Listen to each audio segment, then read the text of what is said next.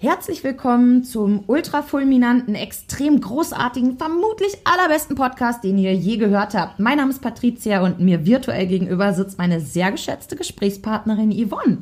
Hallo Yvonne, erzähl mal, wie war deine Woche? Hallo Patte, schön, dass du da bist und auch hallo an alle Zuhörer. Auch schön, dass ihr da seid. Ich freue mich, dass ihr eingeschaltet habt. Äh, meine Woche war ganz hervorragend. Meine Woche war super. Sie war phänomenal. Oh mein Gott, war das gut. Nein, was nicht. Aha. Also, meine Woche fing damit an, dass ich am Montag meinen ersten Arbeitstag hatte. Woo! Uh, Fiel aus wegen Sturm. Wegen Sturm war halt, ist nicht. Naja, dachte ich mir, Startschwierigkeiten, kann mal passieren. Erst am nächsten Tag hin, war ich Dienstag da. Und dann bin ich aus dem Bus ausgestiegen, bin noch die acht Minuten zu dem Laden quasi gelaufen. Und dann stand ich davor. Und es war so, als würde ich nackt vor einem Tiger stehen, vor einem sehr, sehr hungrigen Tiger, der mich jeden Moment auffressen wollte. Also natürlich nicht in echt. Ich habe auch keine Drogen genommen. Ich hatte einfach eine Panikattacke. Ich war mir einfach hundertprozentig sicher, dass ich jeden Moment sterbe. Und mir war heiß und kalt gleichzeitig. Ich habe geschwitzt, ich habe gezittert, ich habe geheult. Und am Ende habe ich meinen Freund angerufen, damit er mich abholen kann. Und dann bin ich nach Hause gefahren. Und jetzt Ja. habe ich wieder frei. Ja, man muss es positiv sehen, ne? Ja. Jetzt Ab- hast du Freizeit. Jetzt habe ich Freizeit. Apropos Freizeit. Und da kommen wir auch gleich Ja. auf das Thema unseres heutigen Podcastes. Freiheit. Was ist Freiheit für uns? Was bedeutet Freiheit? Wann fühlen wir uns frei? Wann fühlen wir uns nicht frei? Und ja, Patte, erzähl mal, wie ist das denn bei dir? Genau, ich finde eigentlich ganz interessant, wie das äh, jetzt bei dir mit der Woche gelaufen ist, denn ich finde, im Allgemeinen hängt es Freiheit natürlich erstmal von Kultur und Gesellschaft ganz, ganz groß ab. Siehe gerade China, wo die Leute nicht mehr aus Wuhan rauskommen. Das ist natürlich auch eine absolute Eingrenzung der eigenen Freiheit. Ähm, aber wenn man von Gesellschaft und Kultur absieht und von dem, was natürlich jeder eigens für sich als Freiheit empfindet, das tun ja manche mit, ich kaufe mir ein Haus, ich habe eine Familie, ich gehe jeden Tag arbeiten und die finden, empfinden das nicht wie ich zum Beispiel als so ein Hamsterrad. Für die ist es Freiheit, das alles haben zu können. Und ähm, was ich aber am meisten glaube, ist, dass Freiheit von der jetzigen Situation, in der man steckt, abhängt. Und ähm, da komme ich dann quasi auf deine Woche zurück, denn ich kann mir vorstellen, dass sich das für dich nicht gerade so angefühlt hat, als hättest du irgendeine Freiheit, das jetzt zu ändern. Wie war das? Mm, Nee, das ist äh, tatsächlich leider nicht so. Also aufgrund meiner Erkrankung kann ich einfach viele Dinge nicht tun, die für andere völlig normal ist. Wie zum Beispiel arbeiten zu gehen oder einfach mal den ganzen Tag allein zu Hause zu sein oder in den Urlaub zu fahren oder was auch immer. Und ich bin immer von dieser Angst eingeschränkt. Also ich finde, Freiheit hat halt auch viel damit zu tun, wie man sich fühlt. Also Ja, eindeutig. es ist nicht nur die äußeren Umstände, sondern auch das, was die äußeren Umstände mit dir persönlich machen. Mhm, sehe ich ganz genauso. Dieses in sich selbst gefangen sein durch die eigenen Dinge, die gar nicht unbedingt mit dem, was außen passiert, zu tun haben. Ja. Obwohl ich muss auch sagen, ich fühle mich auch oft durch meine äußeren Umstände sehr gefangen. So, wenn ich überlege, wenn ich die finanziellen Mittel hätte, ähm, würde ich zum Beispiel auf jeden Fall meine Yoga-Ausbildung machen und mich selbstständig machen. Und ich fühle mich sehr gefangen in meiner Lebensplanung, ähm, weil das einfach bei mir nicht gegeben ist. Ja, das kann ich gut verstehen. Da fühle ich mich auch sehr eingeschränkt. Hartz IV gönne ich mir, läuft dann nämlich nicht so wirklich. Und ich kann also von mir sagen, also zumindest wie es im Moment bei mir ist, da fühle ich mich in mir selber sehr gefangen auch. Durch natürlich die Depression, durch äh, auch die Essstörung sehr. Und ich habe gestern etwas äh, mitbekommen, wo ich dachte, ja, auch da ist, also da habe ich mich sehr, sehr in diesen Menschen da sehen können, mit diesem Eigen in sich gefangen sein. Und zwar war ich, ähm, ich war bei einem Allergietest und äh, als ich dann zurückkam zur Bushaltestelle, waren, war da ein Mann mit einer Bierflasche in der Hand und es kam gerade ein anderer auf ihn zu, der hatte auch eine, eine, eine Bierdose war's und eine Tasche voller Einkauf. Und ich habe die beiden eigentlich überhaupt nur so großartig beachtet, weil der eine, der kam, den anderen fragte, ob man Twix will. So, da kommt dann meine eigene Gefangenheit meiner Essstörung quasi durch und die hat geschrien, frag ihn, ob du auch ein Twix bekommst. und ich war wirklich kurz davor, bis ich dann einfach mitbekam, dass da so ein Gespräch entstand, dass man auch einfach gar nicht unterbrechen will. Und da konnte ich meinen Zwang ein bisschen im Zaun halten. Zum Glück. Es wäre auch irgendwie unangenehm gewesen. ein bisschen. So ein bisschen so, ey Alter, krieg ich mal einen Twix oder was? Rüber damit. Ja, nee, und dann fing er nämlich an und sagte, ähm, also nickte so in die Richtung dieses anderen, haben sich kurz begrüßt, dann das Twix ausgetauscht und dann sagte er so, ah ja, kannst du es auch nicht lassen? Und ähm, zeigte dann so auf das Bier.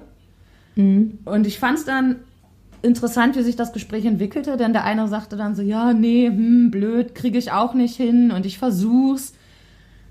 Und der andere sagte dann, ähm, ja krass, ich habe sogar einen 1-Euro-Job angenommen, damit ich tagsüber zumindest nicht dazu komme zu trinken.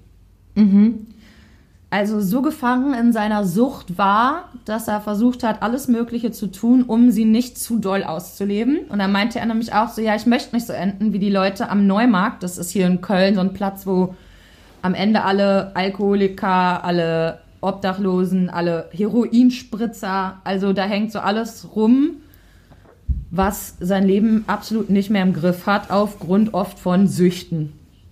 Und äh, ja, da habe ich mich einfach unheimlich wiedergefunden.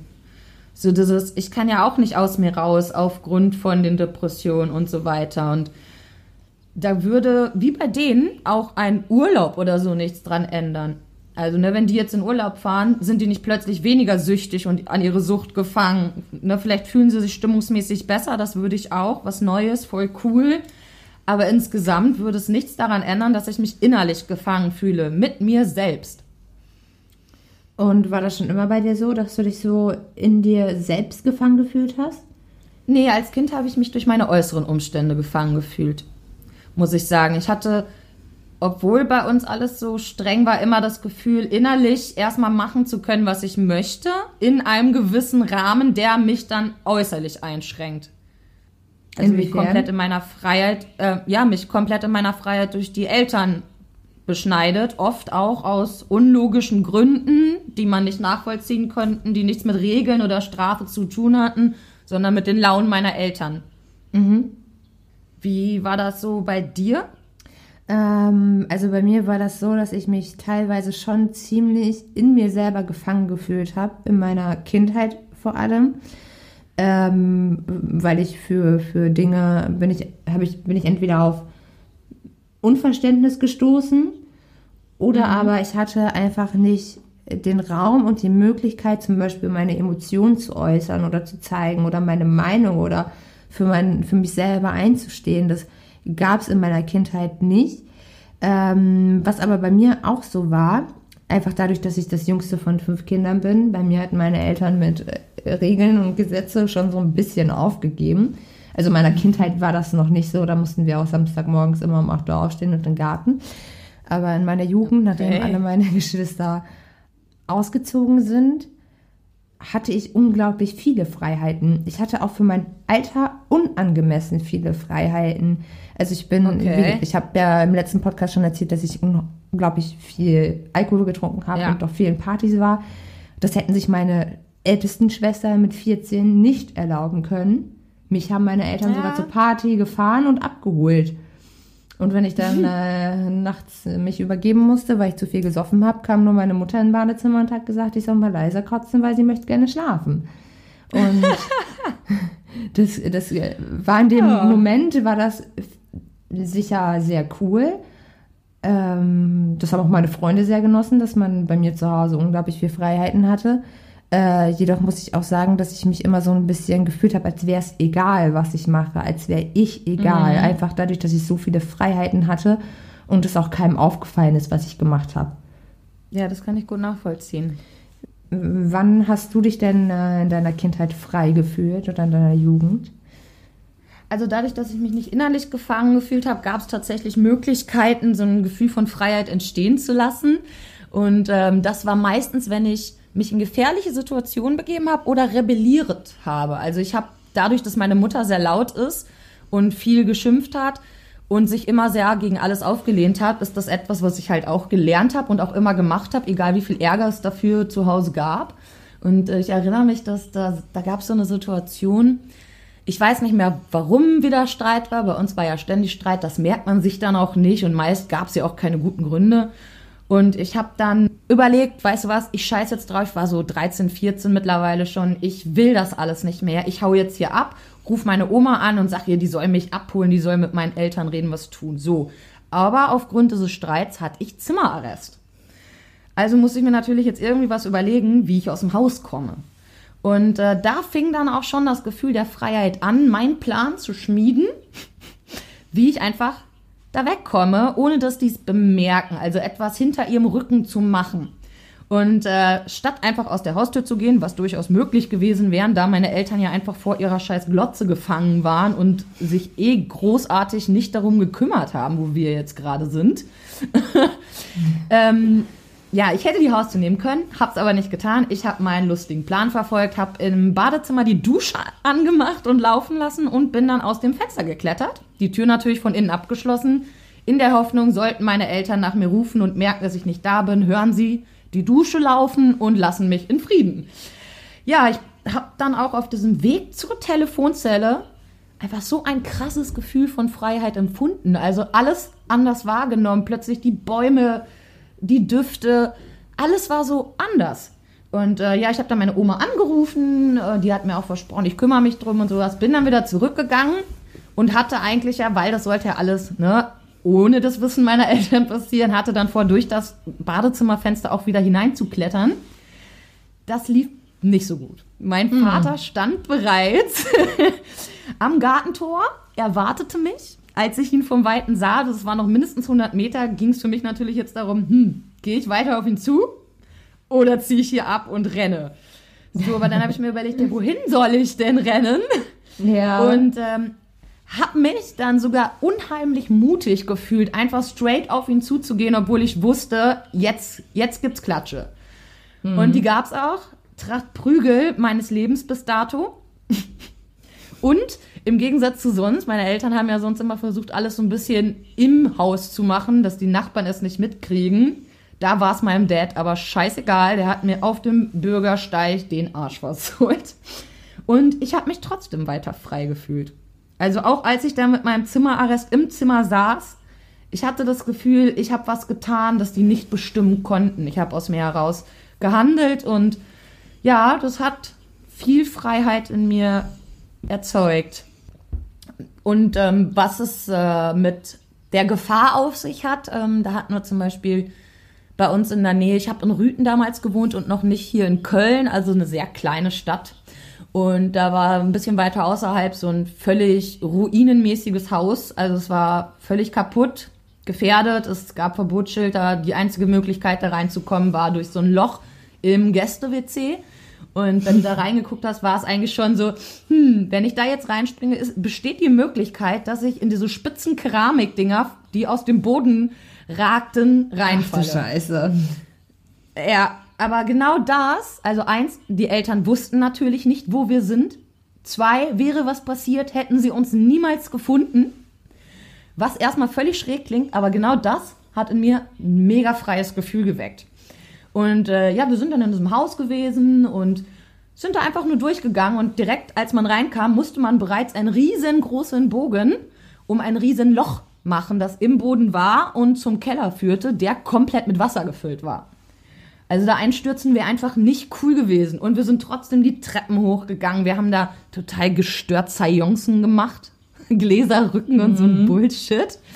Also quasi so, ja, es war einfach geil, da zu sitzen und zu wissen, deine Eltern wissen nicht, wo du bist und hier ist alles gefährlich. Jeder Schritt, den du machst, kann, kann Folgen mit sich haben und die könnten sogar dazu führen, dass du nicht mehr lebst. Oh ja, das hat auf jeden Fall auch wieder sowas in mir ausgelöst. Und heutzutage ist es darum wieder ganz anders. Wie ist es bei dir heutzutage, außer dieser Angststörung mit dem Gefühl von Freiheit? Wodurch kannst du dir das holen Oder äh, wo, kennst du Leute, wo du sagst, ja, die haben eine gute Weise, auf die sie sich ihre Freiheit schaffen? Ähm, also ich kann mir Freiheit auf jeden Fall in den Momenten, in denen ich wirklich alleine Yoga mache, ähm, fühle ich mich auf jeden Fall frei. Also weil alles um mich herum in dem Moment irgendwie nicht für mich existiert. Ich bin äh, ganz in mir drin, ich ruhe in mir drin. Ich höre darauf, was ich gerade brauche, was mein Körper gerade braucht. Und das sind so kleine Alltagsmomente, in denen ich mich auf jeden Fall frei von allen Ängsten und allen Sorgen fühle. Und ansonsten fühle ich mich tatsächlich ziemlich frei, wenn ich ein bisschen mehr dem Mensch nahe komme, der ich mal war. Also wie gesagt, ich war früher un unglaublich mutig. Ich bin zum Beispiel mit 15 bin ich äh, alleine nach Malle geflogen. Oh, gut, ich habe meine Oma besucht. Ich wollte aber ursprünglich mit einer Freundin. Ähm, das ist dann dazu aber nicht gekommen. Und ich weiß auch noch, wie meine Mutter sich damals unglaubliche Sorgen gemacht hat, dass ich irgendwie äh, auf dem Flughafen entführt werde oder den Ausgang nicht finde oder meine Oma nicht finde. Oder und ich habe mir, solche Sorgen habe ich mir überhaupt gar nicht gemacht. Ich hatte noch nicht mal Angst irgendwie, dass das Flugzeug abstürzt oder keine Ahnung. Und das war, ich glaube, tatsächlich das erste Mal, dass ich geflogen bin. Und wenn ich mir heute vorstelle, ich müsste jetzt einfach so alleine in den Flieger steigen, nee, so. Und es gibt aber trotzdem Momente, wo ich diesem Menschen, diesem mutigen Menschen, der ich mal war, entgegenkomme. So zum Beispiel habe ich aus Eigeninitiative, weil ich mir dachte, ich habe nichts zu verlieren, ähm, habe ich zum Beispiel die Turnvereine hier in meiner Umgebung angeschrieben und die gefragt, ob ich bei den ehrenamtlichen Yogakurs geben darf. Das durfte ich auch. Und ähm, ja, in solchen Momenten fühle ich mich halt frei. In den Momenten, in denen ich ohne meine Erkrankung und meine Ängste mit einkalkulieren muss, Dinge entscheide, die ich gerne tun möchte und die dann auch tun kann. Also Entscheidungsfreiheit an sich. Genau, ohne Rücksicht auf meine Erkrankung nehmen zu müssen oder Rücksicht auf andere Leute nehmen zu müssen. Was jetzt vielleicht ein bisschen hart klingt, aber. Ähm, Nö, finde ich gar nicht. Manchmal also, muss äh, ein gesunder Egoismus ja auch sein, gerade wenn es dazu führt, dass man, wenn man allen anderen nur entgegenkommt, sich eben gefangen fühlen müsste. Ja, das stimmt. So, ähm, was ja bei der, bei der Dekoration der Wohnung anfängt, wenn man in einer Beziehung mit dieser Person zusammenlebt, zum Beispiel. Oh ja. Über was man isst. Mhm. Auch das kann man irgendwie nicht unbedingt alleine entscheiden. Also das sind halt diese, gut, man könnte sie alleine entscheiden, aber wenn man jetzt für eine Person mitkochen muss und ja. die Person ist allergisch gegen Nüsse, zum Beispiel, musste man ja dann zwangsläufig Rücksicht drauf nehmen und könnte keine Erdnusssoße machen. So als das Beispiel. Ist richtig. Und das ist an sich leben wir ja, glaube ich, in einer unglaublich freien Gesellschaft. Theoretisch. Theoretisch könnte jeder tun, was er möchte. Aber praktisch okay praktisch ist es einfach nicht so. Also ich glaube, einer, wir sind viel von Werten, Normen eingeschränkt mhm. auf jeden mhm. Fall. Und wir sind auch viel ähm, emotional eingeschränkt. Also wir werden ja dazu ja. erzogen, auf alles und jeden Rücksicht zu nehmen. Was ja nicht schlecht ist, aber was dann ja schon in der persönlichen Freiheit, finde ich, so ein bisschen einschränkt. Und aber das ist gerade ein interessanter Punkt, Du sagst, ähm, wir werden dazu erzogen, uns einzuschränken. Ich finde, gerade heute in der Gesellschaft ist es ja genau andersrum. Lauter kleine Narzissten laufen in die Welt hinein, weil alle dazu erzogen werden, dass sie ganz toll sind, wie sie sind, dass sie total super sind, alles, was sie machen, ist in Ordnung. Und äh, dann natürlich das ganze äh, Instagram-Ding dazu. Also ich glaube, das ist heute schon ein bisschen anders, ne? Aber ich finde, jemandem zu sagen, dass er gut ist, so wie er ist, bedeutet ja nicht automatisch, dass man deswegen keine Rücksicht auf sein Umfeld nein, muss. Nein, nein.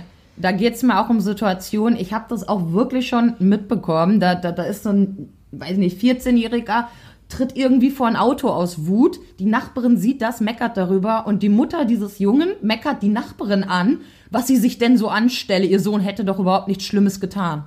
Das meine ich mit. Okay. Du bist okay, wie du bist, obwohl du eben nicht okay warst in diesem Moment. Okay. Und das ist oft so. Also ich habe es oft gesehen. Ne? Ich kann jetzt hier natürlich auch nicht für die ganze Welt sprechen, möchte ich auch gar nicht. Aber es ist mir wirklich sehr, sehr häufig schon aufgefallen. Also ich nehme das anders wahr, aber das liegt halt auch vielleicht daran, dass ich nicht so häufig das Haus verlasse und einfach daran, dass es ähm, in meiner Familie anders ist. Also in meinem direkten Umfeld, wenn ich mir so die Kinder von meinen Schwestern angucken würde und die danach beurteilen, also die sind alle schon sehr, nicht immer, klar, es können auch kleine Monster sein, aber das ist schon so, dass die auch Rücksicht nehmen und ähm, dass meine Schwestern auch sehr bemüht sind, ihnen das, diese Werte mit, mitzugeben. Ja, klar, also wie gesagt, ich kann ja auch nicht für alle Haushalte hier sprechen. Das ist natürlich Quatsch. Das ist alles immer eh nur meine eigene Wahrnehmung, was ich hier sage. Auch was du sagst, ist natürlich immer durch die eigene Wahrnehmung bestimmt. Und das können natürlich auch alle anderen anders sehen. Gerne. Wenn ihr was dazu sagen wollt, äh, haut raus, schreibt uns Kommentare auf irgendwelche Social Media Seiten. Wir sind da sehr interessiert, wie ihr das seht. Und ähm, was ich gerade mal fragen wollte, Yvonne, ich weiß ja schon länger von deiner Angststörung und ich weiß, dass du früher, um nicht alleine sein zu müssen im Haus, schon Sachen gemacht hast, die ein gesunder Mensch doch sehr verrückt fände. Willst du da nicht mal drüber erzählen? Über meine Ausweichstrategien, wenn man sie nett so nennen möchte. Klar, kann ich gerne machen. Ja. Also ich hatte oder ich habe immer noch große Schwierigkeiten damit, insbesondere allein zu sein. Ähm, weil Was ist da die diese- Schwierigkeit? Die Schwierigkeit ist, dass mir etwas zustoßen könnte und ich nicht in der Lage wäre, mir selber zu helfen. Also zum Beispiel, wenn Okay. ich alleine zu Hause bin, könnte ich mich zum Beispiel beim Apfelschälen schneiden. Dann könnte ich ohnmächtig werden, mir dabei Sehr den Kopf stoßen und dann verbluten. Oder ich könnte, weiß ich nicht, ich könnte auch einfach so ohnmächtig werden. Ich müsste mir noch nicht mal einen Apfel schälen oder ich weiß es nicht. Okay. Ich habe auf jeden Fall große Probleme damit, allein zu sein. Ich habe auch unglaublich Angst, dass zum Beispiel mein Partner nicht wiederkommt, dass ihm irgendwas passiert. Aber wie ist jetzt solche die Dinge. Strategie gewesen? Die Strategie. Also ich hatte sehr verrückte Strategien. Also natürlich habe ich versucht, so häufig und so viel bei anderen Menschen zu sein, wie es möglich war. Vielleicht manchmal auch über alle Grenzen hinaus. Also ich war schon sehr aufdringlich. Ähm, ich habe dann aber, wenn es nicht anders ging, ich hatte ein Monatsbusticket. Ich habe damals noch in Münster gewohnt und da gab es so eine Ringlinie, die immer im Kreis im Ring gefahren ist. Und das habe ich dann auch mal ein paar Stunden gemacht. Oder ich habe mir ein Buch mitgenommen, bin dann in dieser Ringlinie zwischendurch im Krankenhaus ausgestiegen, habe mich dann teilweise in das Café da gesetzt. Wenn mir das immer noch zu fern war von möglicher Hilfe, weil mir theoretisch was passieren könnte, habe ich mich auch einfach vor die Notaufnahme gesetzt. Und dann saß ich da und habe gelesen und habe diese Momente, also ich wusste ja selber, dass das total krank ist, was ich da mache, aber ich habe diese Sehr Momente irrational. tatsächlich aber auch genossen, weil das waren dann mal so Momente, wo ich dann echt so ein bisschen entspannen konnte. Weil du einfach gesehen hast, hier sind viele Leute, hier könnte jeder eingreifen, noch dazu die Nähe zu Notaufnahmen, oder wie? Genau. Ja, das ist schon krass. Also wenn ich mir vorstelle, ich müsste irgendwie am Tag ein paar Stunden im Bus sitzen, statt mein Leben so zu gestalten, wenn ich die Zeit habe zu Hause, vielleicht mit Hobbys oder sonstiges, aber irgendwie mich gezwungen fühle, weil ich anders nicht mit meiner Angst zurechtkomme, stelle ich mir schon richtig heftig vor. Und das, obwohl ich mich ja selber in mir auch gefangen fühle, was bei mir nichts mit Ängsten zu tun hat, sondern eher mit Verhaltensweisen, die mir schwerfallen zu ändern, die ich aber gerne ablegen würde, oder eben die Depressionen, die dann dazu führen, dass ich nicht arbeiten kann, obwohl ich gerne mehr Geld verdienen würde. Also ähm, ja, ich, ich, ich kann es nachvollziehen. Und die Strategien allerdings fände ich für mich nochmal extra einschränkender. Während du dich dabei ja dann freier gefühlt hast, würde ich mich richtig eingeschränkt dabei fühlen, dass ich dann in der Zeit nichts machen kann, worauf ich eigentlich Lust habe. Obwohl ich habe mich auch nicht richtig, also ich habe mich nicht richtig frei gefühlt. Also mir war schon klar, also ich habe das ja gemacht, weil ich das machen musste in dem Moment und nicht, weil ich mich frei dazu entschieden habe, sondern weil mir einfach Ja, keine ja. andere Möglichkeit blieb. Also so richtig frei habe ich mich dann da auch nicht gefühlt. Nur vielleicht ein bisschen sicherer. Also ähm, ich finde allgemein, es gibt natürlich immer Sachen, die man machen kann, um sich ein bisschen freier zu fühlen, aber Ja, wie ich das schon gesagt habe, ne? Manche Umstände, bei mir wird es nichts ändern, bei diesen zwei Alkoholikern hätten die Umstände nichts geändert.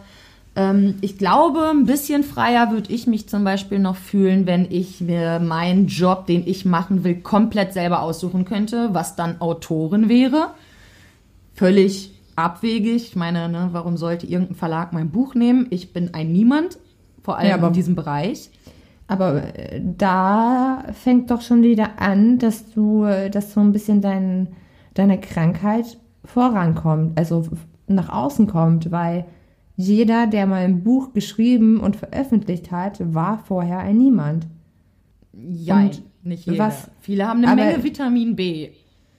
Und was macht diese anderen Menschen denn besser als dich? So, du kannst es ja gar nicht wissen, ob das funktionieren würde, wenn du es nicht vorher mal ausprobiert hast. Also ich muss sagen, ich würde es auch in jedem Fall ausprobieren. ich, von meinem jetzigen Buch fehlen mir noch drei, vier Kapitel, was ich gerade schreibe. Und wenn das irgendwann überarbeitet ist, werde ich das auch ausprobieren. Aber das ist ja nichts, äh, woran ich jetzt glaube, dass das passiert. Und ging mir auch gerade einfach nur darum, so da würde ich mich ein Stück freier in mir fühlen. Denn ich habe oft erlebt, dass Freiheit bei mir auch in den Momenten eingesetzt hat, wo ich Jobs oder Ausbildungen oder schulische Sachen hingeschmissen habe, die mich unglücklich gemacht haben und in diese Löcher zogen. Und in dem Moment, wo ich beschlossen habe, nein, das war's, ich höre auf, konnte ich dann halt einfach wieder durchatmen. Ja. Und deswegen glaube ich, so zu arbeiten, wie ich es mir wirklich wünschen würde, würde sehr viel helfen und wäre wahrscheinlich sogar mehr Stunden möglich, als ich es jetzt hinkriegen würde, zu arbeiten in einem Job, der mich eben wieder runterzieht. Ja, das, Und das sind Freiheiten, die kann ich mir nicht einfach nehmen, nur weil ich da Bock drauf habe, sondern da bin ich von der Außenwelt abhängig, von einem Verlag, der sagt, okay, das ist cool, oder ne, vielleicht Leuten, die Vitamin B quasi darstellen und mich weiterbringen würden. Ja, das kann ich auch verstehen. Also ich hätte das auch häufig, dass ich Sachen hingeschmissen habe oder auch am Dienstag habe ich ja dann den Entschluss gefasst, fassen müssen, mich abholen zu lassen, anstatt da reinzugehen. Und ähm, ja, ich hatte dann auch ein langes Gespräch mit meinem Partner. Das hat mir auch tatsächlich geholfen, mich wieder so ein bisschen freier zu fühlen, weil dieser Job war off offensichtlich nicht das, was mich hätte glücklich gemacht und was ich wirklich wollte. Und ähm, genau, ich habe jetzt einfach, auch wenn das ein bisschen doof klingt, aber ein bisschen die Freiheit, mich ein bisschen um meine private Projekte zu kümmern, das zu machen, was mir Spaß macht und erstmal irgendwie zu heilen. Ja, das kann ich sehr, sehr gut verstehen. Ja. So, Ähm. wollen wir zur Qual der Wahl kommen? Ja, ich wollte es auch gerade sagen, denn ich finde, meine erste Frage passt sehr gut zu dem Thema, sich entscheiden müssen und die Freiheit zu haben. Da bin ich Okay. gespannt. Dann, liebe Leute, hier die Qual der Wahl. Uh. Also, meine Liebe, nehmen wir an, es gibt nur noch Fleisch. Also, wir sind hier in der Utopie gerade. Es gibt nur noch Fleisch zu essen. Alles, was wir aus Pflanzen an Vitaminen beziehen, wird als Zusatz ins Fleisch gegeben. Das heißt, wenn du das Fleisch isst, wirst du überleben und auch gesund sein. Und hier ist natürlich für dich als Veganer jetzt die Frage, Würdest du Fleisch essen, um zu überleben, oder sagst du, nein, meine Überzeugungen sind mir wichtiger und mein Mitleid auch wirklich mit den Tieren und ich lasse es. Ich sterb lieber. Ähm, das ist eine witzige Frage. Es gibt, das muss man wissen, das wissen auch alle Veganer, es gibt nämlich eine Insel, auf der jeder Veganer einmal stranden wird, in der es nichts gibt, außer ein Schwein. Und alle Fleischesser fragen, was würdest du dann tun? Dann würdest du ja auch wohl das Schwein essen. Und ich denke mir, es muss aber irgendetwas geben, das das Schwein vorher auch gegessen hat. Also auch in deiner Utopie muss es ja irgendetwas es geben, was die anderen Tiere vorher gegessen haben und das würde ich essen. Aber das steht leider nicht zur Auswahl. Deswegen, Äh, da möchte ich aber mal kurz rein, denn ich würde jetzt sagen, also es ist ja mittlerweile so weit, dass man Fleisch durchaus so herstellen kann und ähm, auch ohne das Tier an sich. Man nimmt ja nur die DNA und es wird im Reagenzglas quasi in so Petrischälchen hergestellt. Und äh, wir sagen jetzt einfach mal in meiner Utopie, damit du eben die Qual der Wahl hast und jetzt nicht mit sowas hier um die Ecke kommst. Es ist so, das ist dieses Tier aus dem Dingens Reagenzglas. Aber es ist nun mal Fleisch und dafür mussten trotzdem, sagen wir, Tiere sterben. Also du hast Also einfach keine andere Wahl. Die. Reagenzglastierchen müssten dann sterben. Ja, ist jetzt so. Also ist mir scheißegal, Äh, aber ja, du sollst okay. dich dazwischen entscheiden, Ja, sterben okay. oder Fleisch essen. Ich würde dann tatsächlich Fleisch essen. Ach, krass. Also wenn ich keine Wahl hätte, würde ich ja. Fleisch essen. Aber so krass Wow. finde ich das eigentlich gar nicht. Ich meine, ich nehme ja zum Beispiel auch Medikamente. Und Ja. ich weiß, dass diese Medikamente vorher an Tieren getestet wurden. Okay. Einfach weil das so sein muss. Und dann muss man sich immer fragen, wie wichtig man sich selber ist. Und ich bin mir Genau selber schon, ich. Schon wichtig. So ist es mir auch schon wichtig, dass ich gesund bin. Und wenn ich dafür in Kauf nehmen muss, auch wenn ich es gerne in meiner Utopie wäre es nämlich nicht so, dass man vorher Tierversuche machen müsste, ähm, dann muss ich das tatsächlich in Kauf nehmen. Auch wenn ich es nicht Ja. gerne tue. Es ist halt so. Finde ich aber krass, weil ich hätte gerade mit einer anderen Antwort gerechnet. Ich habe äh, andere Veganer durchaus schon mal mit einer ähnlichen Frage bombardiert und ähm, da War es das Schwein auf der Insel? War es das Schwein das auf war der nicht das Schwein auf Nein, nein, leider nicht. Ich kannte diese Schwein auf der Insel Theorie noch nicht. Okay. Aber habe dann eine ähnliche Frage gestellt und da kam eigentlich immer, nee, meine Überzeugung ist mir wichtiger und ich möchte auch gar nicht irgendwo leben, wo nur Fleisch gäbe. Das war meistens die Antwort. Aber man hat doch auch einen Selbsterhaltungstrieb. Ja, ich sehe das auch so, ganz ehrlich. Also äh, ich bin jetzt kein Veganer, aber selbst wenn ich es wäre, eins, ich würde mich da für mich entscheiden. Und ich glaube, das kann ich gut übertragen auf, wäre ich früher zu verschissenen Hitlerzeiten da gewesen, hätte ich im Untergrund sicherlich rebelliert, aber hätte man gesagt, entweder du erschießt jetzt die und die Person oder du bist tot, ich hätte mich dafür entschieden, die andere Person zu erschießen. Leider Gottes. Das würde ich sogar gar nicht so sagen. Also wenn wir jetzt von deinen fiktiven Sachen nochmal ausgehen, es geht ja um anonyme Reagenzglastierchen. Aber Ja, wenn du okay. mich fragen würdest, ob ich mein Happy, also mein Hund essen müsste oder sterben, ja, ciao. Das wäre genau Also dann lieber sterben. Äh, Ja, aber das liegt auch an dieser emotionalen Bindung, die ich ja zu äh, einem bestimmten Tier habe. Also hätte ich eine Kuh Aber im Garten stehen, zu der ich eine emotionale Bindung hätte und die Frage wäre, diese Kuh oder sterben, würde ich sagen, ja, ciao. Das wäre genauso wie, ähm, ne, gerade dein Vergleich mit Hitlerzeiten, entweder du stirbst oder diese Person stirbt, fremde Person, sorry, Person, die ich liebe, ciao. Also Ja, dann würde okay. ich mich eher opfern. Ja, okay, das stimmt. Also wenn es jetzt eine Person ist, die mir nah ist und ich meine damit auch nicht irgendwelche Bekannten, ich meine wirklich irgendwie mein Partner oder meine Nichten oder so, die natürlich auch noch ein viel längeres Leben vor sich hätten als ich, dann würde ich mich zwar nicht dafür entscheiden, lieber zu sterben, aber ich könnte eben nicht schießen und müsste dann halt eben selber sterben. Also ich könnte einfach nicht abdrücken, obwohl ich vielleicht lieber mein Leben retten würde, aber es wäre nicht möglich. Du Yvonne, lustig ist, dass mir da gerade nach deiner Antwort, was komisch ist, weil eigentlich hat es damit überhaupt nichts zu tun, eingefallen ist, warum das mit der Tür und dem Bad so gekommen ist in meiner kleinen Geschichte. Das war gar nicht dumm, denn ich hätte die Haustür zwar nehmen können, um rauszukommen, aber ich wäre ja nicht wieder reingekommen, denn wir durften keinen Haustürschlüssel haben damals. Auch nochmal so eine Freiheitseinschränkung, die ich hatte. Also meine Eltern haben gesagt, nee, den verliert ihr eh. Ja, wir dachten ja immer, wir sind zu dumm für alles. Und äh, dann gab es keinen Haustürschlüssel. Wir hatten einen, den wir ab und zu ausleihen durften, falls meine Eltern vorher wussten, dass sie nachmittags nach der Schule nicht da sein werden. Dann haben wir den quasi geliehen bekommen. Aber es kam auch oft vor, dass das nicht so war. Und dann musste ich mir wieder selber Wege überlegen, wie komme ich jetzt eigentlich ins Haus? Es ist Winter, ich stehe hier draußen und kann nicht rein. Und äh, da waren nämlich auch so kleine Momente, in denen ich Freiheit empfunden habe, wenn ich zum Beispiel dann ins Haus eingebrochen bin. Also wenn du so als Schlüssel hattest. ja, oder einen Schlüssel hatte. Aber nee, tatsächlich das Einbrechen wieder ein bisschen mehr, denn ich habe mich ja dann, meine Eltern wollten in dem Moment ja quasi, dass ich vorm Haus stehe und ich konnte beeinflussen durch mein Einbrechen, durch mein einen Weg finden reinzukommen, dass sie ihren Willen nicht kriegen, sondern ich meinen. Weil, Wenn dann irgendwie so ein, weiß ich nicht, meistens war ein Fenster auf Kipp Und daneben war noch ein anderes Küchenfenster zum Beispiel bei uns. Und dann habe ich äh, durch das Kippfenster durchgefasst, habe das andere Fenster ganz geöffnet und bin dann halt reingeklettert. Aber ich habe meinen Eltern nie gesagt, wie ich ins Haus gekommen bin. Sauber. Und das war, ja, und das war auch ein Gefühl von Freiheit. Das nur für mich zu haben. Ja, glaube ich wohl. Aber da können wir eigentlich ganz gut zu meiner ersten Frage überschwenken. Apropos kriminell und Einbrechen, Patte. Man nehme mal an, du wärst im Gefängnis. Okay. Würdest du lieber sechs Monate Isolationshaft bevorzugen oder sechs Monate eine Zelle mit 20 Personen? Wie groß ist denn die Zelle?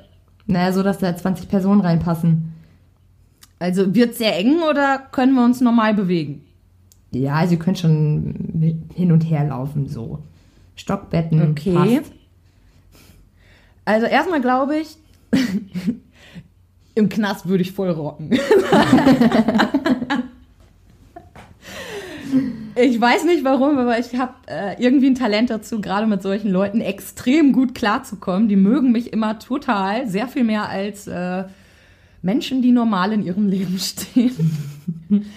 Und die freuen sich auch irgendwie immer sehr, mit mir dann ihre Psyche und so weiter zu analysieren, auch wenn ich dann natürlich gar nicht das Hintergrundwissen habe. Das ist immer eher so ein spontanes Gespräch. Deswegen glaube ich, ich wäre erstmal gar nicht mal so unbeliebt und würde mich dementsprechend, Isolationshaft absolut ginge nicht für mich. Also ich glaube, da würde ich durchdrehen.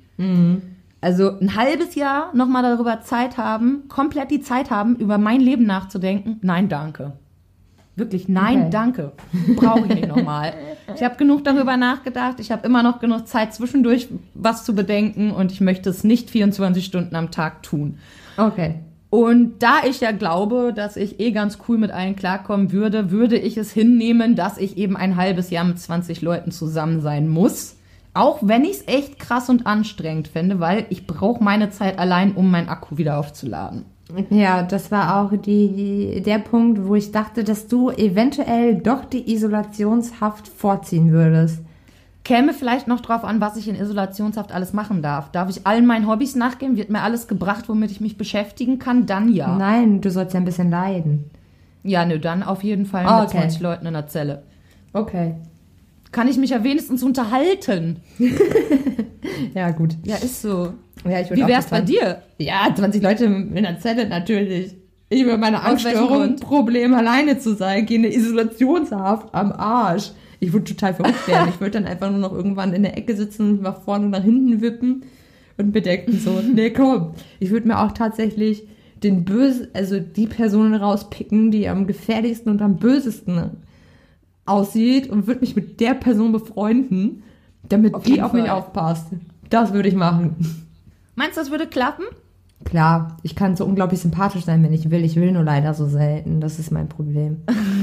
Ist halt auch manchmal anstrengend. Ja, ist auch so. Aber mein Gott, für meine Sicherheit würde ich es in Kauf nehmen. Okay, okay. Also wir würden beide schon mal in der 20er-Zelle sein. Dann sind ja nur noch 18 andere da. Ja, ist auch so. Das Problem ist aber, dass wir beide nicht besonders gefährlich aussehen. Absolut nicht, nein. Naja, kann Aber- man nichts machen. Tatsächlich, auch wenn ich nicht gefährlich aussehe, mir ist nie was passiert, obwohl ich ja wirklich oft in Situationen renne, weil ich mich dann sehr frei fühle, die sehr gefährlich sind. Also irgendwie da, wenn da, wenn ich, ich hab's auch schon mitgekriegt, ein Typ auf der Straße seine Freundin verprügelt, dann kannst du aber davon ausgehen, dass ich ganz schnell da stehe und Stress mache und in Kauf nehme, dass ich auch was abkriege. Und es ist, obwohl ich wirklich nicht gefährlich aussehe, nie passiert, dass ich für meine Einmischungen einen abgekriegt habe. Zum Das Glück. Ding ist ja aber, dass solche Typen, die ihre Frauen auf offener Straße verprügeln, die können nicht damit umgehen, wenn eine Frau da selbstbewusst auftritt und sich und zumindest den Anschein macht, als könnte sie sich Ja. verteidigen. Das ist halt so das Ding, ne? Genau, das ist nämlich, was ich glaube. Ich glaube, du musst nur den Anschein machen. Das heißt, tritt jemandem, der der krasseste ist, so gegenüber, als hättest du keinerlei Angst. Statt einen Schritt zurück, gehe einen auf ihn zu und er wird zumindest denken, es wird einen Grund geben, warum sie das tut, weil ihrer Statur nach wird sie hier schon mal gar nichts machen. So, ne? Ja. Ich, ich hoffe dann immer, dass die Leute im Hinterkopf haben, ja, vielleicht hat die viele Freunde, die dann kommen und mir Probleme machen oder sonst. Vielleicht macht sie seit 15 Jahren MMA oder Krav Maga. Maybe, maybe. Sie Ja, kann genau, mich mit ihren also- Händen killen. Ich gucke die Leute nur an, dann fallen die einfach um. Ist doch klar. Ja. okay, wenn du magst, äh, komme ich direkt mal zu meiner zweiten Frage. Und ich glaube, die wird für dich sehr, sehr schwer. Jemand kommt und bietet dir eine Million an, aber wenn du diese Million annimmst, darfst du nie wieder mit einem Familienmitglied Kontakt haben. Also mit gar keinem davon. Nie, nie wieder. Und du wirst auch nicht erfahren, was bei denen im Leben los ist. Was Ähm, machst du? Die Frage ist überhaupt gar nicht schwer. Die Frage finde ich echt einfach. Ich würde mich natürlich für meine Familie entscheiden. Weil Ich finde die nämlich schwer, weil ich mir denke, ja, aber deine Familie war oft echt scheiße zu dir und Ja, Auch- aber meine Familie war auch oft sehr gut zu mir und trotzdem lieb ich sie doch, oder? und du würdest dich dann für die Million nicht entscheiden. Also gäbe gar Nee. keine. Mm-mm. Okay. Und wenn ich dann Ich so hätte denke, gedacht, meine Schwestern, meine Nichten und meine Neffen und ich würde nie wieder was von denen hören. Um Gottes Willen, ne. Wie ist bei dir? Wie ist bei dir, sagst du? ähm, ja. Ich habe natürlich drüber nachgedacht. Ja, bei dir ist es ein bisschen schwieriger, weil ich glaube, du hast nicht so viele positive. Also ich habe schon positive Beziehungen jetzt zu meinen Schwestern und zu meinen Nichten und zu meinen Neffen und so. Und das ist ja bei dir nicht unbedingt der Fall.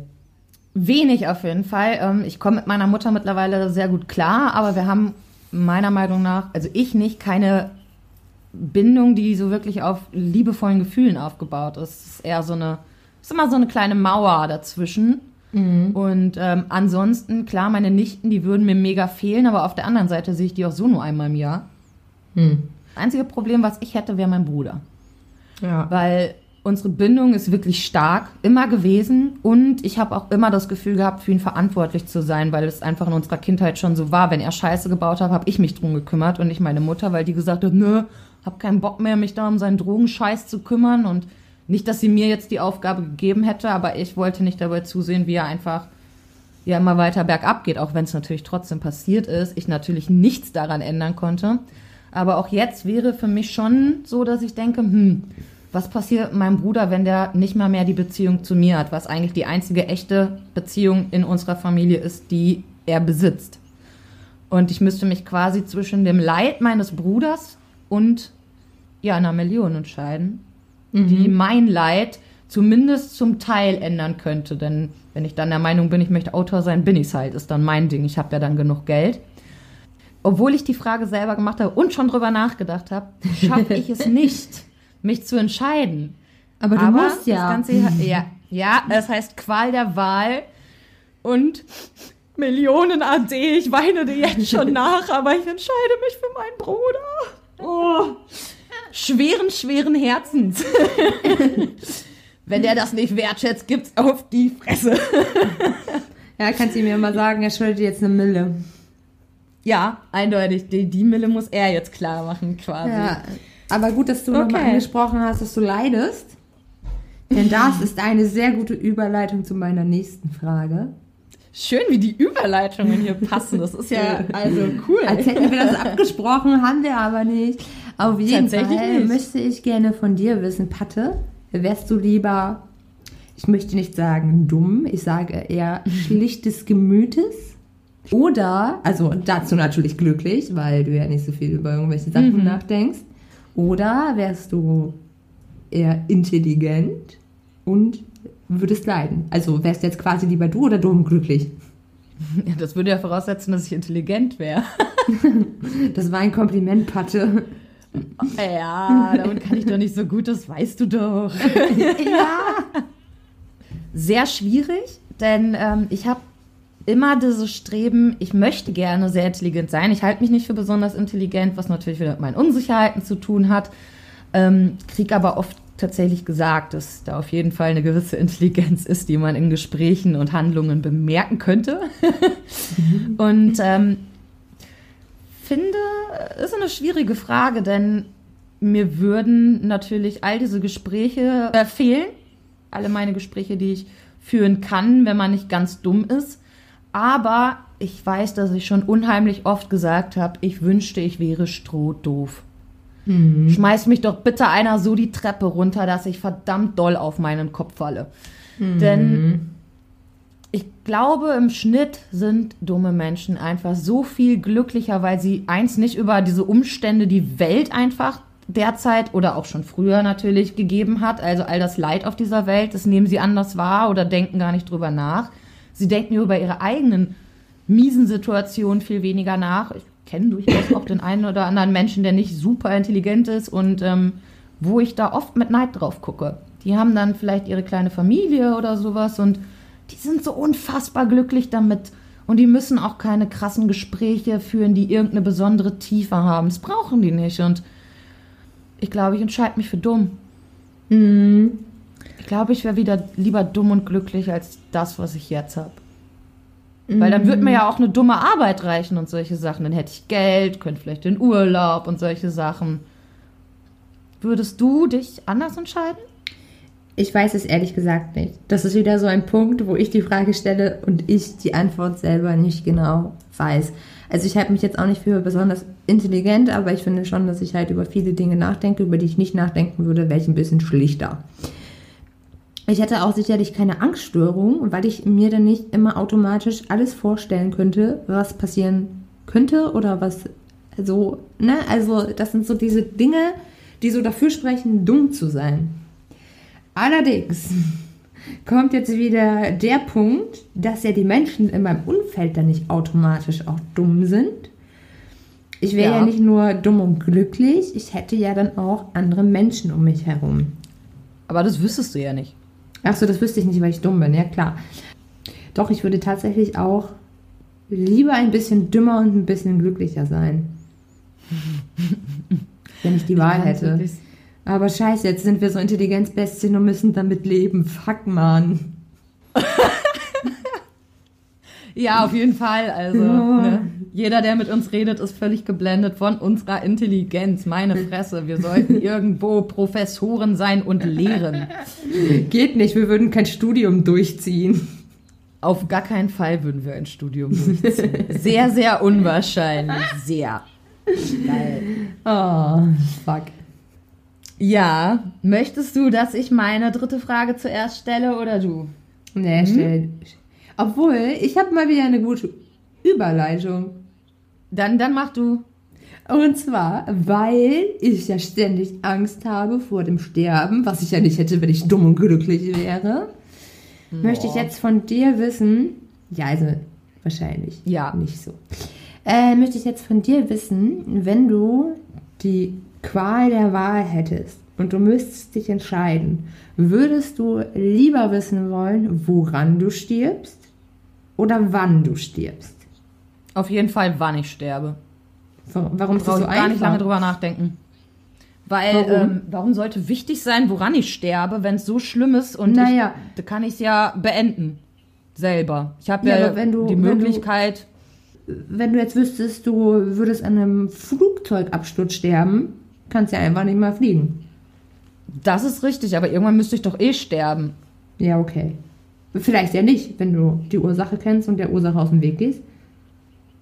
Ich glaube halt einfach, dass wenn ich wüsste, wann ich sterbe, ich einen ganz anderen Blick auf die Zeit, die mir bleibt, hätte und sie anders benutzen könnte. Also anders genießen könnte, vielleicht auch einen neuen Blickwinkel darauf hätte. Denn da ist ja dann ein Zwang, nämlich so, jetzt weißt du, bis da und da ist es noch. Und jetzt habe ich eher das Gefühl, ich lebe ganz schön oft in den Tag hinein, ohne drüber nachzudenken, den auch so zu gestalten, dass er Sinn macht. Ist Quasi so, ja, ich hab, mach, worauf ich Bock habe, so ein bisschen, aber ich denke, meine Zielgestaltung und auch dieses etwas durchziehen können, würde besser werden, wenn ich wüsste, wann ich sterbe. Okay, kann ich verstehen. Bei mir ist es tatsächlich auch so, dass ich lieber wüsste, wann ich sterbe. Vor allen Dingen, weil ich dann meinen Ängsten, um nochmal darauf zurückzukommen, den Nährboden nehmen würde. Also, ne, ich bräuchte ja keine Angst haben, dass ich dann plötzlich sterbe, weil ich ja weiß, ey, ich habe aber noch 24 Jahre. Edgy Badge. Ja, es wäre für deine Angststörung mega. Ja, ich weiß es nur leider nicht. Nein, werden wir auch nicht erfahren. Komische Sache, aber Also so. irgendwann schon. Du vielleicht weißt dann, wann ich gestorben bin. Oder ich, wann du. Oh Gott, bitte stirb bitte nicht. Verlass mich nicht. Ja. Nein, niemals. Ich, ich werde natürlich nie sterben, um dich nicht zu verlassen. Hervorragend. Okay, meine dritte Frage ist wieder äh, eine verrücktere. Aber die habe diesmal ich mir ausgedacht und nicht mein Freund. Ich hab's geschafft. Und zwar, entweder du lässt dich so richtig Big Brother-mäßig den Rest deines Lebens bei allem filmen, ob das Weinen, Lieben, Sex, alles, Oh, egal wie was, bei der Truman. Show. Genau, im Grunde, aber du weißt sogar, dass du gefilmt wirst. Ne? Also Ah, du okay, weißt darüber super. Bescheid. Big Brother-mäßig auf jeden Fall. Und das den Rest deines Lebens. Oder hier die andere Option, und die ist nicht gerade nett, sag ich mal. Einmal im Monat ein Porno drehen, der auch veröffentlicht wird. Aber da haben dann natürlich nur Leute äh, Zugriff, die da gezielt nach suchen. Ne? Also nicht alle Menschen, die dich eh den ganzen Tag auf irgendeinem Sender jetzt bei allem, was du tust, verfolgen könnten. Was nimmst du? Ähm, wenn ich den Pornodrehen nehmen würde, dürfte ich mir dann aussuchen, mit wem ich butter? Nee, ich müsste können dann die anderen Pornodarsteller auch nicht. Also kann das kein Amateur-Home-Video sein, sondern das ist dann eine, Das ist eine Pornoproduktion. Das ist eine Pornoproduktion. Wie im echten Leben. Drei Schwänze reingeballert. Ähm, schwierige Frage Maybe. auf jeden Fall. Mhm. Sehr schwierige Frage. Ich glaube tatsächlich, ich würde mich dann dazu entscheiden, den ganzen Tag beobachtet zu werden. Also den ganzen Tag gefilmt zu werden. Oh, krass. Ja, ich glaube, also es würde ja dann irgendwann zur Gewohnheit werden. Und wahrscheinlich würde ich das irgendwann gar nicht mehr wahrnehmen. Das ist sehr wahrscheinlich, ja. Und ähm, das klingt für mich irgendwie besser, als einmal im Monat vergewaltigt zu werden. Ja, genau das ist es nämlich, ne? Irgendwie wäre es Ja. eine Vergewaltigung. Ja, Deswegen dachte ich, das ist natürlich schon. Ähm, aber auf der anderen Seite, wenn du dein ganzes Leben immer gefilmt wirst, ne?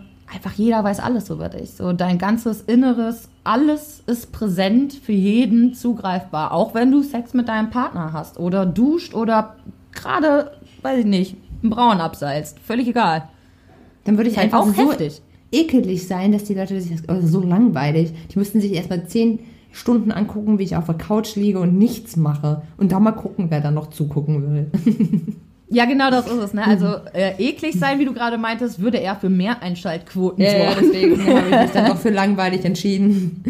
Ja, das ist das Allerbeste. Aber auf der anderen Seite müsstest du ja dann auch Langeweile haben, damit du die anderen davon abhältst, zu Ja. gucken, was du machst. Ist dann halt so. Nein, Okay. aber keine Ahnung, ich glaube, mein Leben ist sowieso nicht so besonders spannend. Irgendwelche dunklen Geheimnisse habe ich auch nicht. So, so Keine what? Leichen im Keller. Okay. Keine Leichen im Keller. Also vielleicht ein paar Spinnen, aber die haben dann da auch Selbstmord begangen, da habe ich nichts mit zu tun gehabt. Okay. ja, ich äh, bin da auch wieder an so einem Punkt, wo ich denke, ganz schön schwierig. Mhm. Es würde mir sehr viel ausmachen, den ganzen Tag gefilmt zu werden. Und ich glaube, ich wäre ein Mensch, der das nicht schnell abstellen kann. Denn, äh, also ich krieg's ja schon nicht hin, auf einem Foto mal normal zu gucken. Ich bin extrem unfotogen. Das ist ganz, ganz krass. In einem Video hasse ich mich wie die Pest, wenn ich das sehe. Finde ich auch richtig schlimm.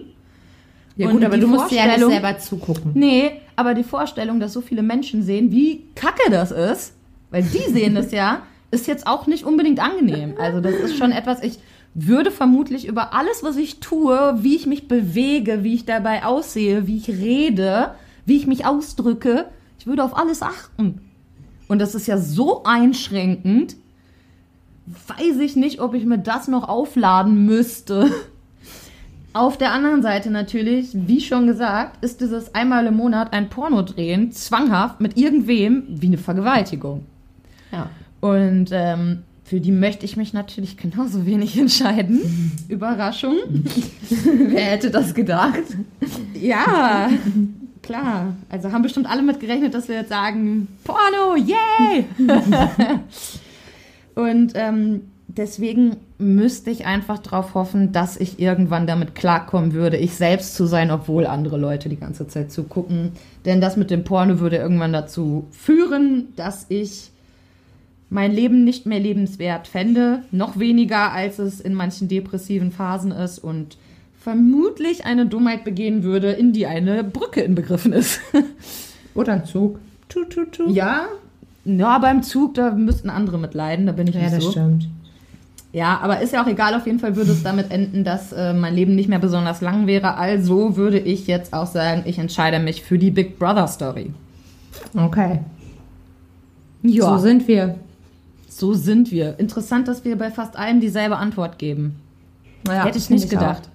Ich auch Hätte ich nicht. nicht gedacht, wir sind sonst so unterschiedlich meist und diskutieren ja auch oft unter, über unsere Meinungen, die dann eben nicht so toll zusammenpassen. Also eigentlich schon ein halbes Weltwunder hier. Wer äh, ist denn auch gerne unglücklich oder lässt sich gerne vergewaltigen?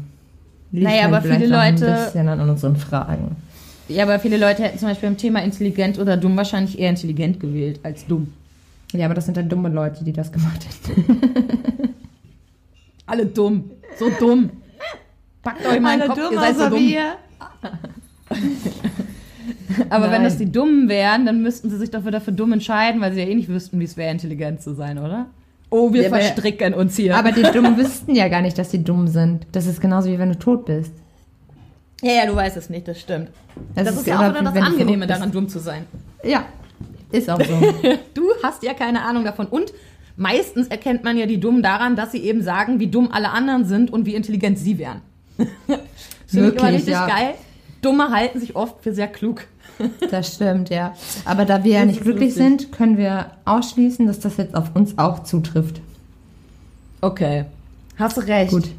Wobei ich glaube, es gibt auch ein paar dumme Leute, die depressiv sind und angstgestört. Aber wie gesagt, ist ja alles unsere Meinung und unsere Ansicht der Welt und die stimmt natürlich nicht immer mit der Realität überall. Leider nein. So, Yvonne. Ich würde sagen, es war wunderbar mit dir. Es hat sehr viel Spaß gemacht.